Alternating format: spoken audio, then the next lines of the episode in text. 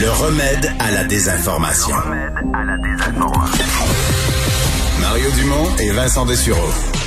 Cube Radio. On reste en politique québécoise. Paul Saint-Pierre Plamondon est chef du Parti québécois. Bonjour. Bonjour. J'avais d'autres sujets, mais pendant qu'on est, on vient de parler de, de troisième lien.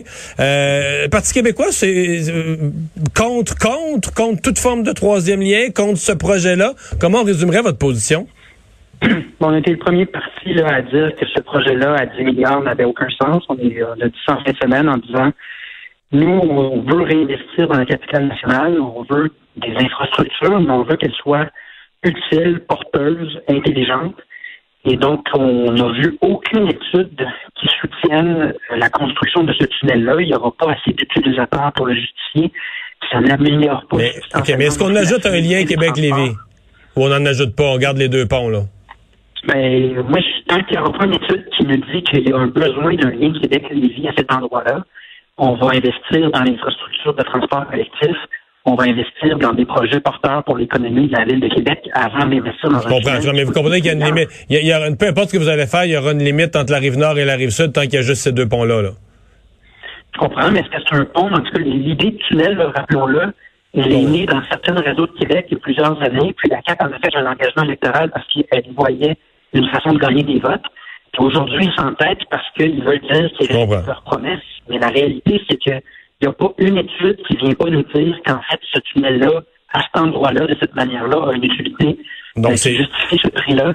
10 000 milliards de dollars, là, 10 milliards de dollars, de dollars pardon, c'est beaucoup d'argent. C'est bien des problèmes qu'on peut solutionner au Québec dans nos écoles, dans nos hôpitaux, dans les infrastructures de transport entre les villes. Là, à un moment donné, il y a quelque chose d'incompréhensible dans ce que fait la CAQ. C'est très clair. Euh, vous avez euh, fait des démarches, euh, même à l'Assemblée nationale, pour que le Québec ait son emoji. Et ça fait ça fait sourire parce qu'il y a des gens qui trouvent c'est une très bonne idée. D'autres gens disent, ben voyons, c'est l'affaire la plus importante que le PQ a à s'occuper. Parlez-moi de votre point de vue là-dessus. Ben, c'est un classique de pandémie. Hein. Quand on amène, quand on amène un sujet qui ne porte pas sur la pandémie, il y a toujours quelqu'un pour nous dire a des sujets plus importants parce qu'on est en pandémie. Justement, aujourd'hui, on a réussi à faire passer deux motions, ce qui arrive très rarement. Donc oui, on a fait passer une motion pour que le gouvernement du Québec pose des gestes très ciblés, très concrets pour obtenir l'emoji du Québec, de la même manière que l'Écosse et plein d'autres nations qui ne sont pas pourtant des pays. Ils l'ont déjà. Ça semble anodin, mais il y a quand même 6 millions d'utilisateurs Facebook au Québec. Puis il y a quelque chose de très anormal dans le fait que nous, contrairement à ailleurs dans le monde, on ne peut pas exprimer notre fierté nationale avec notre drapeau. Ça semble assez fondamental. Et le même jour, on a réussi à passer une motion acceptée par le gouvernement qui dit vous ne pouvez pas maintenir l'état d'urgence sur une base discrétionnaire. Vous allez vous entendre avec les partis d'opposition sur des critères objectifs de retrait de l'urgence sanitaire.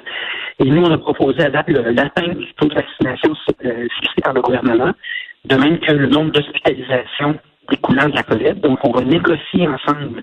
Est-ce que c'est deux ans d'hospitalisation puis 75% de la population? Y a lieu d'ajouter d'autres critères? On a pensé quelque chose... Donc, des critères objectifs pour faire lever l'urgence sanitaire.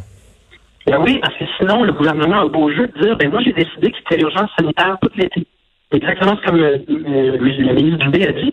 Il est même jusqu'à, il est allé jusqu'à parler des conventions collectives en disant, mais tant que les conventions collectives ne sont pas réglées, Rappelons que l'urgence sanitaire, c'est l'exception, c'est une exception grave. Il faut qu'il y ait des biens urgents. Ça veut dire une situation qui est hors de contrôle puis qui menace la vie et la sécurité des gens. Le jour où les données nous disent qu'au Québec, c'est sous contrôle, faut revenir à la démocratie normale. Puis euh, nous, ce qu'on dit, puis ce qu'on a réussi avec le gouvernement aujourd'hui, c'est de dire vous allez nous donner, on va s'entendre ensemble sur des critères objectifs. Ça ne sera pas à votre discrétion en fonction de vos intérêts, qu'ils soient politiques ou autres. Euh, mais et ça, on a réussi ça également aujourd'hui. Donc, c'est la preuve que on peut euh, marcher de la gomme et marcher en même temps, qu'on peut avancer plusieurs dossiers. Des fois, c'est petit, c'est symbolique. Des fois, c'est grand. C'est au cœur de la pandémie, mais ça fait partie du travail euh, d'opposition. Paul Saint-Pierre Plamondon, merci d'avoir été là. Au revoir, bonne fin de journée. On s'arrête pour la pause.